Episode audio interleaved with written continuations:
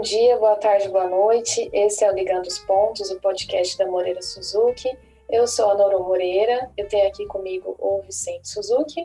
E aí? Fala oi. Hoje a gente mantendo aqui a, a, o nosso cronograma. Estamos firmes, né, Vicente? Agora vai, né? No cronograma do pod. Diz que vai. e a gente resolveu fazer uma uma apurada, vamos dizer assim, no marketing de conteúdo do, do Moreira Suzuki. A gente tem publicado bastantes artigos durante as semanas e a gente, nesta temporada, resolveu fazer uma ligação entre o que a gente escreve e o que a gente grava aqui. Então, semana retrasada, a gente gravou sobre LGPD e vamos continuar fazendo isso, porque temos um especial específico para LGPD agora. E hoje a gente vai conversar sobre um assunto que está ligado com um especial que ainda vai ser lançado, tipo spoiler mesmo, bem chique, assim, que é de serviços. E o primeiro ponto que a gente vai tratar sobre esse especial de prestação de serviços é uma questão super importante que é a base, na verdade, para a regulamentação da relação entre prestador e contratado, prestador e contratante, que é o contrato de prestação de serviço. Quais são as, os limites, quais são as dicas práticas, quando não usar, quando usar, e cláusulas que são super importantes, que geralmente a gente não vê no mercado. Tudo isso a gente vai comentar hoje. E aí o Vicente vai fazer as inserções super importantes sobre o tema. Beleza? Vamos lá? É, é só para comentar um pouquinho sobre isso, Noro. Então, acompanhe a gente lá nas redes, né? Instagram, principalmente, mas nas outras também. E lá no moreirasuzuki.com.br conteúdo Estão saindo os especiais, então, como a Noro comentou, às terças-feiras vai sair publicação toda semana do especial de LGPD. Às quintas-feiras vai ter o TBT do especial de partnership. E às sextas-feiras aí vai ser mesclado de 15 em 15. Uma semana sai o conteúdo sobre o especial de estruturação de negócios em serviços e na outra quinta sai o, o conteúdo sobre o especial de empreendimentos imobiliários. Então vai ser bem legal, pelo menos neste trimestre, terceiro trimestre de 2021, quase todos os dias vai ter especial, tirando o pod, que é a cada 15 dias na segunda-feira. Isso aí. Bom, então, bora lá. sobre prestação de serviços, primeira coisa que a gente tem que dizer é que é muito amplo. Né? A prestação de serviço ela pode ser em vários tipos, em vários tipos de serviços. Inclusive, ela é um, uma forma genérica, porque tecnicamente, inclusive, a empreitada é uma prestação de serviço. Tecnicamente também, o contrato de trabalho da CLT é também prestação de serviços, qualificada por ser uma relação de trabalho. Então, é, é muito difícil de botar dentro de uma caixinha uma prestação de serviço. Eu acho que a gente já podia delimitar, no a, o contrato de prestação de serviço que a gente vai fazer aqui é aquele, principalmente, né, que a gente vai comentar, é aquele em que a empresa contrata um prestador para prestar um serviço de maneira, entre aspas, entre aspas não, né, terceirizada, em um formato mais contínuo, né? Pode ser em um projeto, início, meio fim, pode ser em períodos de maneira indeterminada por um período, mas não tem como abranger no mesmo comentário um contrato de prestação de serviço tudo. Antes existia uma pecha contra a prestação de serviço porque tinha aquela limitação de terceirização que não podia ser terceirização de atividade fim, Comenta aí, Nuno. É, inclusive sobre isso a gente fizemos recentemente vários atendimentos ligados, por isso até que a gente resolveu escrever e falar sobre o que, que é importante nessa situação aí de poder agora contratar atividades fins terceirizadamente e aí mediante uma, um contrato de prestação de serviço. Existem alguns pontos super importantes que a gente tem que comentar.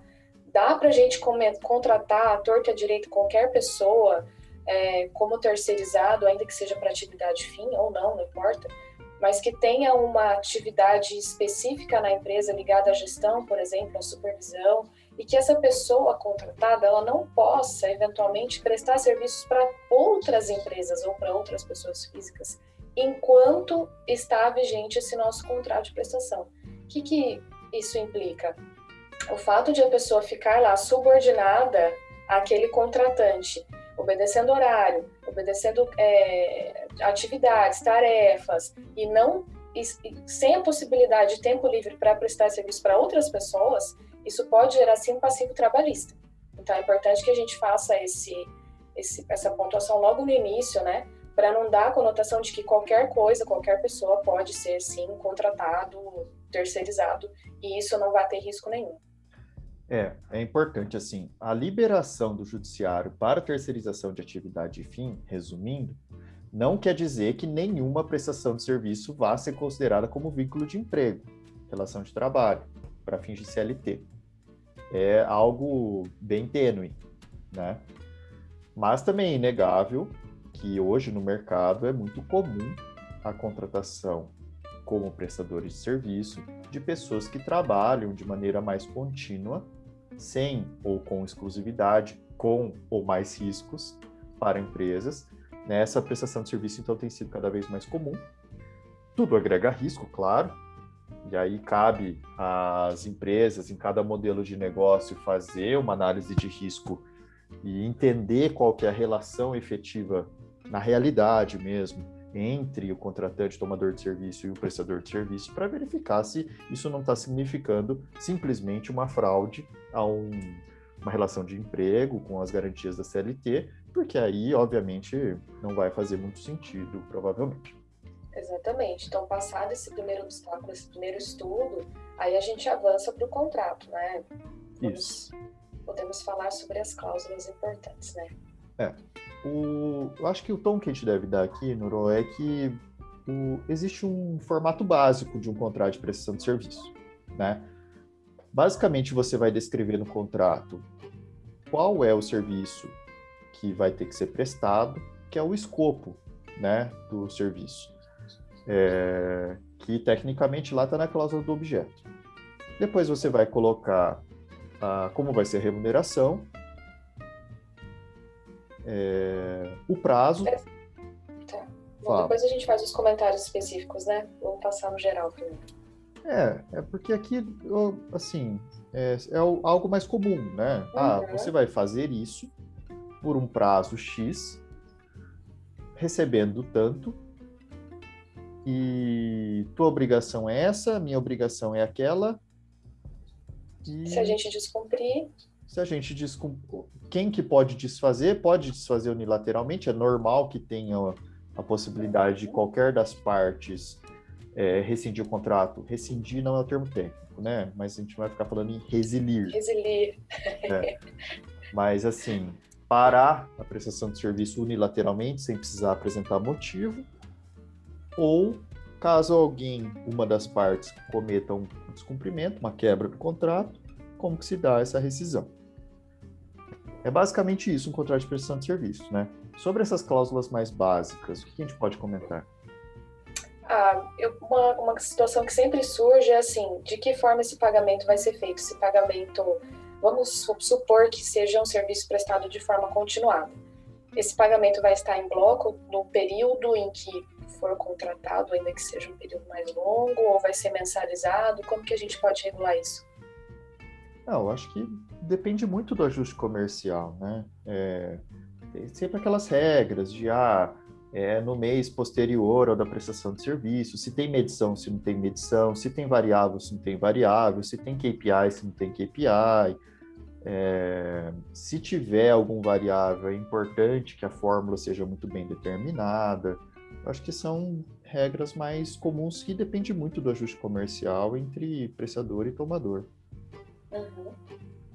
Em relação ao prazo, é importante também, né? Que tem. Claro que é, depende também, mais uma vez, do, do ajuste entre as partes, né? É, é muito comum que o, o prestador eventualmente queira algum tipo de garantia sobre um prazo mínimo para estar tá se vinculando àquele tomador. Então, aí é natural que se faça um contrato por prazo determinado e, eventualmente, se estabeleça alguma restrição em relação a a, a rescisão, entre aspas, né? Resilição imotivada, né?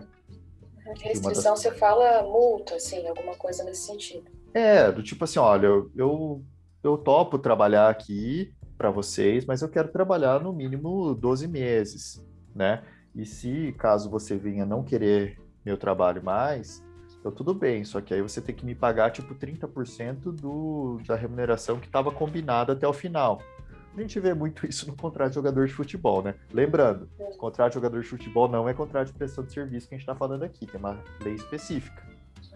Sim, Mas sabe, só para tipo... alegoria, né? Para a gente entender um pouquinho melhor. É, tipo, ah, esse jogador aqui tá mandando muito mal. Vou demitir o. Ou, o que é mais comum ainda, né? Técnico de futebol. Ah, você vai ter que sair. É comum que se estabeleça uma multa sobre a remuneração que estava lá pendente. Mas é também muito comum, e na medida do possível, a gente está falando aqui para empresários, né? Na medida do possível, é, é interessante de negociar, tentar negociar um contrato por prazo indeterminado, né? Porque aí no prazo indeterminado, tá bom, tá bom, mas tá ruim, denuncia e aí desfaz o negócio e cada um recebeu por aquilo que prestou. É, por qualquer das partes, né? Tá bom, tá bom, tá ruim, tá, tá ruim para o contratante e para o contratado. Qualquer das partes pode denunciar. Então, geralmente tem um prazo, né? Que isso tem que ser Sim. respeitado. É uma antecedência. Aí depende uhum. muito, né, da situação. Ah, 30 dias faz sentido? 10 dias faz sentido? 60 dias faz sentido? É importante só regular, né? O que, que a gente pode falar? Acho que do basicão não tem muito segredo, né? Claro que tem que, basicamente, trazer para o documento, para o papel, aquilo que foi combinado entre as partes. Mas o que acho que é um ponto mais importante que a gente tem que tratar aqui no POD são outras coisas que não costumam ser pensadas naqueles modelões de contrato de prestação de serviço que o pessoal cata na internet, né? O que que tem, ainda mais agora, na modernidade, sabe? Na, na contemporaneidade, que não é cringe. É... Por exemplo, não é muito comum a gente ver nos contratos que a gente. É... nos contratos mais padrão, regras a respeito de propriedade intelectual. Por quê? Cada vez mais o, a prestação de serviço ela não é tangível.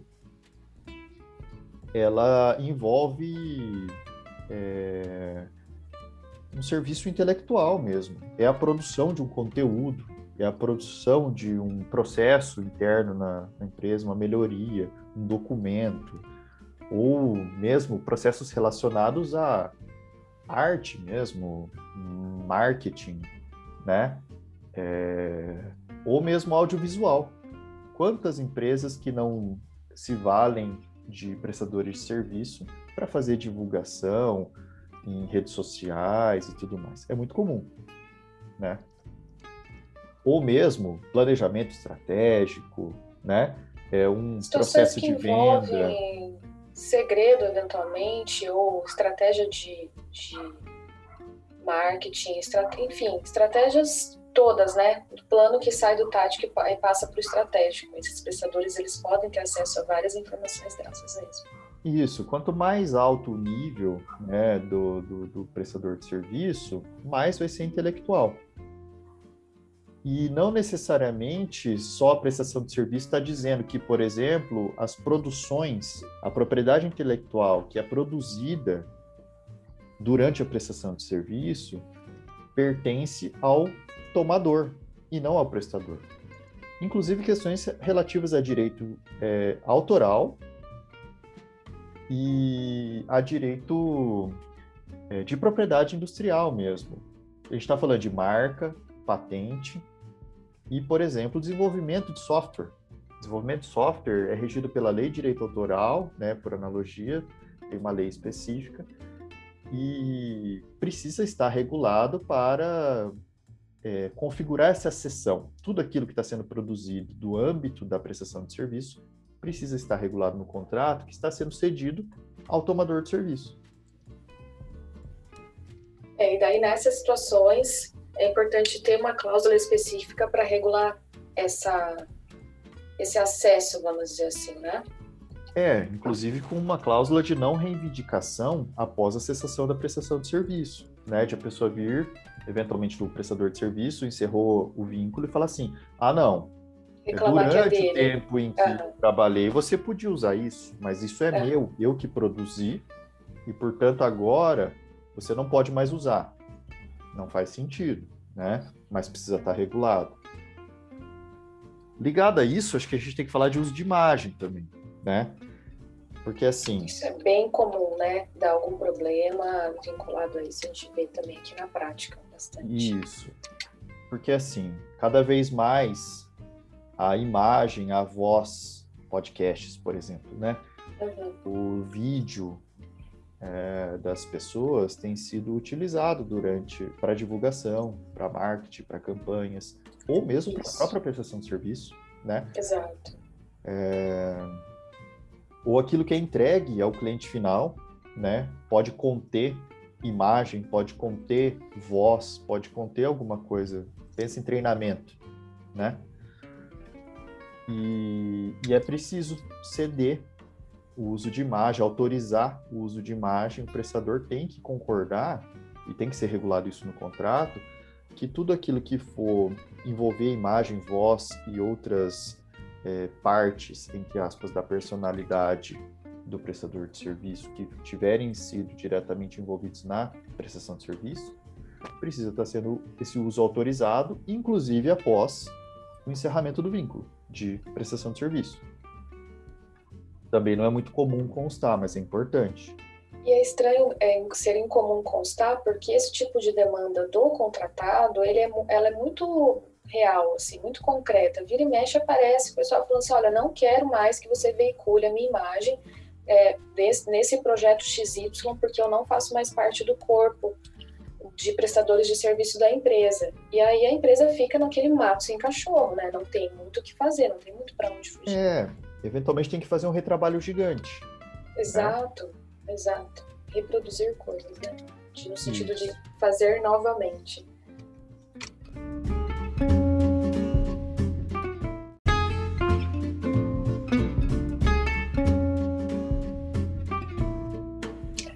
Bom dia, boa tarde, boa noite. Esse é o Ligando os Pontos, o podcast da Moreira Suzuki. Eu sou a Noro Moreira, eu tenho aqui comigo o Vicente Suzuki. E aí? Fala oi.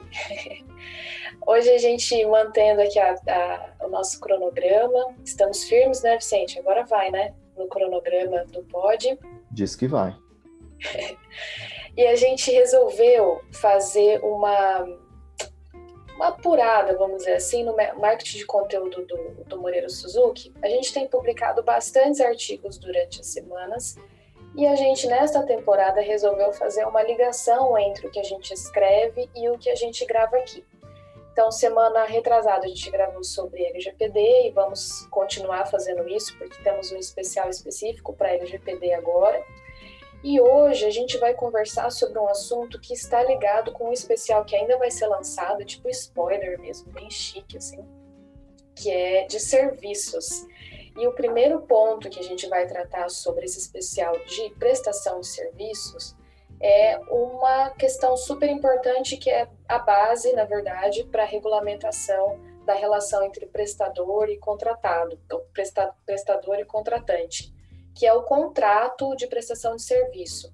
Quais são as, é, os limites, quais são as dicas práticas, quando não usar, quando usar, e cláusulas que são super importantes, que geralmente a gente não vê no mercado, tudo isso a gente vai comentar hoje, e aí o Vicente vai fazer as inserções super importantes sobre o tema. Beleza? Vamos lá?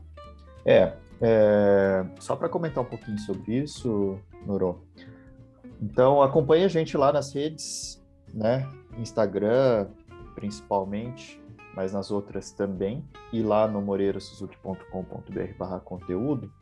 Estão saindo os especiais, então, como a Noro comentou, às terças-feiras vai sair publicação toda semana do especial de LGPD. Às quintas-feiras vai ter o TBT do especial de partnership e às sextas-feiras, aí vai ser mesclado de 15 em 15. Uma semana sai o conteúdo sobre o especial de estruturação de negócios em serviços e na outra quinta sai o, o conteúdo sobre o especial de empreendimentos imobiliários. Então vai ser bem legal, pelo menos neste trimestre, terceiro trimestre de 2021, quase todos os dias vai ter especial, tirando o pod, que é a cada 15 dias na segunda-feira. Isso aí. Bom, então, bora lá. Sobre prestação de serviços, primeira coisa que a gente tem que dizer é que é muito amplo. Né? A prestação de serviços ela pode ser em vários tipos, em vários tipos de serviços. Inclusive, ela é um, uma forma genérica, porque tecnicamente, inclusive, a empreitada é uma prestação de serviços. Tecnicamente também, o contrato de trabalho da CLT é também prestação de serviços qualificada por ser uma relação de trabalho. Então, é, é, muito difícil de botar dentro de uma caixinha uma prestação de serviço. Eu acho que a gente já podia delimitar, no a, o contrato de prestação de serviço que a gente vai fazer aqui é aquele, principalmente, né, que a gente vai comentar, é aquele em que a empresa contrata um prestador para prestar um serviço de maneira, entre aspas, entre aspas não, né, terceirizada, em um formato mais contínuo, né? Pode ser em um projeto, início, meio fim, pode ser em períodos de maneira indeterminada por um período, mas não tem como abranger no mesmo comentário um contrato de prestação de serviço tudo. Antes existia uma pecha contra a prestação de serviço porque tinha aquela limitação de terceirização que não podia ser terceirização de atividade fim. Comenta aí, no. É, inclusive sobre isso a gente fizemos recentemente vários atendimentos ligados, por isso até que a gente resolveu escrever e falar sobre o que, que é importante nessa situação aí de poder agora contratar atividades fins terceirizadamente e aí mediante uma, um contrato de prestação de serviço. Existem alguns pontos super importantes que a gente tem que comentar. Dá para a gente contratar a torta direito qualquer pessoa é, como terceirizado, ainda que seja para atividade fim ou não, não importa, mas que tenha uma atividade específica na empresa ligada à gestão, por exemplo, à supervisão, e que essa pessoa contratada ela não possa eventualmente prestar serviços para outras empresas ou para outras pessoas físicas enquanto está vigente esse nosso contrato de prestação. O que, que isso implica? O fato de a pessoa ficar lá subordinada àquele contratante, obedecendo horário, obedecendo é, atividades, tarefas, e não e, sem a possibilidade de tempo livre para prestar serviço para outras pessoas, isso pode gerar sim um passivo trabalhista. Então é importante que a gente faça esse, esse essa pontuação logo no início, né? Para não dar a conotação de que qualquer coisa, qualquer pessoa pode ser, sim, contratado, terceirizado, e isso não vai ter risco nenhum. É, é importante, assim, a liberação do judiciário para terceirização de atividade e fim, resumindo, não quer dizer que nenhuma prestação de serviço vá ser considerada como vínculo de emprego, relação de trabalho, para fins de CLT. É algo bem tênue, né?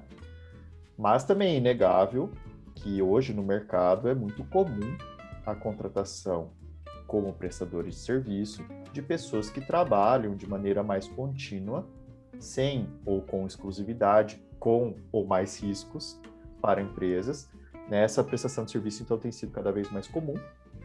Tudo agrega risco, claro, e aí cabe às empresas, em cada modelo de negócio, fazer uma análise de risco e entender qual que é a relação efetiva na realidade mesmo, entre o contratante, tomador de serviço e o prestador de serviço, para verificar se isso não está significando simplesmente uma fraude a um, uma relação de emprego com as garantias da CLT, porque aí, obviamente, não vai fazer muito sentido, provavelmente. Exatamente. Então, passado esse primeiro obstáculo, esse primeiro estudo, aí a gente avança para o contrato, né? Podemos, Isso. Podemos falar sobre as cláusulas importantes, né? É. O, eu acho que o tom que a gente deve dar aqui, Nuro, é que o, existe um formato básico de um contrato de prestação de serviço, né? Basicamente, você vai descrever no contrato qual é o serviço que vai ter que ser prestado, que é o escopo, né, do serviço. é, que tecnicamente lá está na cláusula do objeto. Depois você vai colocar como vai ser a remuneração,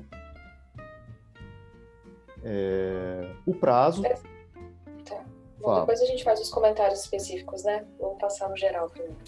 É, é porque aqui, assim, é, é algo mais comum, né? Ah, uhum. Ah, você vai fazer isso por um prazo X, recebendo tanto, e tua obrigação é essa, minha obrigação é aquela. E... Se a gente descumprir. Se a gente descumprir. Quem que pode desfazer? Pode desfazer unilateralmente, é normal que tenha a possibilidade de qualquer das partes é, rescindir o contrato. Rescindir não é o termo técnico, né? Mas a gente vai ficar falando em resilir. Resilir. É. Mas assim, parar a prestação de serviço unilateralmente, sem precisar apresentar motivo, ou caso alguém, uma das partes, cometa um descumprimento, uma quebra do contrato, como que se dá essa rescisão. É basicamente isso um contrato de prestação de serviço, né? Sobre essas cláusulas mais básicas, o que a gente pode comentar? Ah, eu, uma, uma situação que sempre surge é assim, de que forma esse pagamento vai ser feito? Esse pagamento, vamos supor que seja um serviço prestado de forma continuada. Esse pagamento vai estar em bloco no período em que for contratado, ainda que seja um período mais longo, ou vai ser mensalizado? Como que a gente pode regular isso? Não, eu acho que depende muito do ajuste comercial, né? É, tem sempre aquelas regras de ah, é no mês posterior ao da prestação de serviço, se tem medição, se não tem medição, se tem variável, se não tem variável, se tem KPI, se não tem KPI. É, se tiver algum variável, é importante que a fórmula seja muito bem determinada. Eu acho que são regras mais comuns que depende muito do ajuste comercial entre prestador e tomador. Uhum. Em relação ao prazo, é importante também, né, que tem, claro que depende também, mais uma vez, do, do ajuste entre as partes, né. É, é muito comum que o, o prestador eventualmente queira algum tipo de garantia sobre um prazo mínimo para estar tá se vinculando àquele tomador. Então aí é natural que se faça um contrato por prazo determinado e eventualmente se estabeleça alguma restrição em relação à, à, à rescisão, entre aspas, né? Resilição imotivada, né? Restrição, das... você fala multa, assim, alguma coisa nesse sentido. É, do tipo assim, olha, eu, eu, eu topo trabalhar aqui para vocês, mas eu quero trabalhar no mínimo 12 meses, né? E se caso você venha não querer meu trabalho mais, então tudo bem, só que aí você tem que me pagar tipo 30% do, da remuneração que estava combinada até o final. A gente vê muito isso no contrato de jogador de futebol, né? Lembrando, contrato de jogador de futebol não é contrato de prestação de serviço que a gente está falando aqui, tem uma lei específica. Sim, Mas, sabe, só para tipo... alegoria, né? Para a gente entender um pouquinho melhor. É, tipo, ah, esse jogador aqui tá mandando muito mal. Vou demitir o. Ou, o que é mais comum ainda, né? Técnico de futebol. Ah, você vai ter que sair. É comum que se estabeleça uma multa sobre a remuneração que estava lá pendente. Mas é também muito comum, e na medida do possível, a gente está falando aqui para empresários, né? Na medida do possível, é, é interessante de negociar, tentar negociar um contrato por prazo indeterminado, né? Porque aí no prazo indeterminado, tá bom, tá bom, mas tá ruim, denuncia e aí desfaz o negócio e cada um recebeu por aquilo que prestou. É, né? por qualquer das partes, né? Tá bom, tá bom, tá ruim, tá, tá ruim para o contratante e para o contratado. Qualquer das partes pode denunciar. Então, geralmente tem um prazo, né? Que isso tem que ser Sim. respeitado. É uma antecedência. Aí depende uhum. muito, né, da situação. Ah, 30 dias faz sentido? 10 dias faz sentido? 60 dias faz sentido? É importante só regular, né? O que, que a gente pode falar? Acho que do basicão não tem muito segredo, né? Claro que tem que, basicamente, trazer para o documento, para o papel, aquilo que foi combinado entre as partes. Mas o que acho que é um ponto mais importante que a gente tem que tratar aqui no POD são outras coisas que não costumam ser pensadas naqueles modelões de contrato de prestação de serviço que o pessoal cata na internet, né? O que que tem, ainda mais agora, na modernidade, sabe? Na, na contemporaneidade, que não é cringe. É... por exemplo, não é muito comum a gente ver nos contratos que a gente. É, nos contratos mais padrão, regras a respeito de propriedade intelectual. Por quê? A, cada vez mais o, a prestação de serviço ela não é tangível. Ela envolve é, um serviço intelectual mesmo. É a produção de um conteúdo, é a produção de um processo interno na, na empresa, uma melhoria, um documento, ou mesmo processos relacionados à arte mesmo, marketing, né? É, ou mesmo audiovisual. Quantas empresas que não se valem de prestadores de serviço para fazer divulgação em redes sociais e tudo mais? É muito comum, né? Ou mesmo planejamento estratégico, né? É um processo de venda segredo, eventualmente, ou estratégia de, de marketing, enfim, estratégias todas, né? Do plano que sai do tático e passa para o estratégico. Esses prestadores, eles podem ter acesso a várias informações dessas mesmo. Isso, quanto mais alto o nível né, do, do, do prestador de serviço, mais vai ser intelectual. E não necessariamente só a prestação de serviço está dizendo que, por exemplo, as produções, a propriedade intelectual que é produzida durante a prestação de serviço pertence ao tomador e não ao prestador. Inclusive questões relativas a direito é, autoral e a direito é, de propriedade industrial mesmo. A gente está falando de marca, patente e, por exemplo, desenvolvimento de software.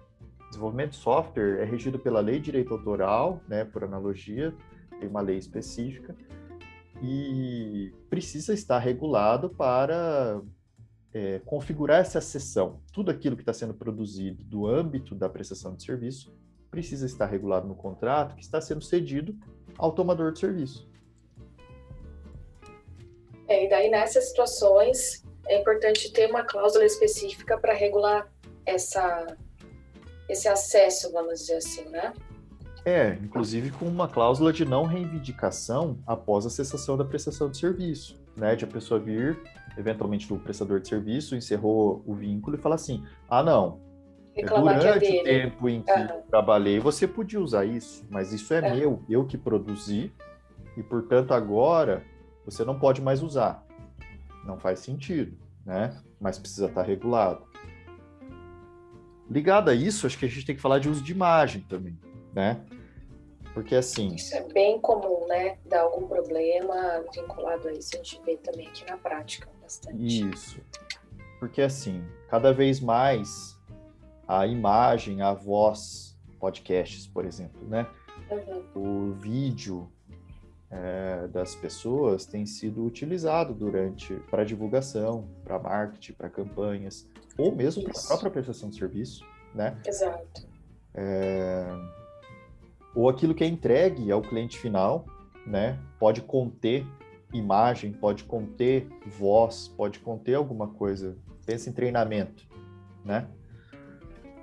E, e é preciso ceder o uso de imagem, autorizar o uso de imagem, o prestador tem que concordar, e tem que ser regulado isso no contrato, que tudo aquilo que for envolver imagem, voz e outras é, partes, entre aspas, da personalidade do prestador de serviço que tiverem sido diretamente envolvidos na prestação de serviço, precisa estar sendo esse uso autorizado, inclusive após o encerramento do vínculo de prestação de serviço também não é muito comum constar, mas é importante.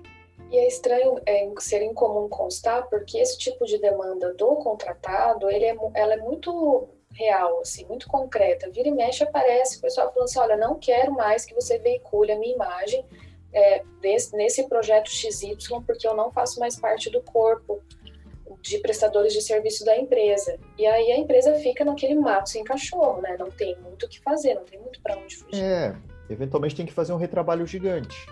Exato, né? exato. Reproduzir coisas, né? No sentido Isso. de fazer novamente.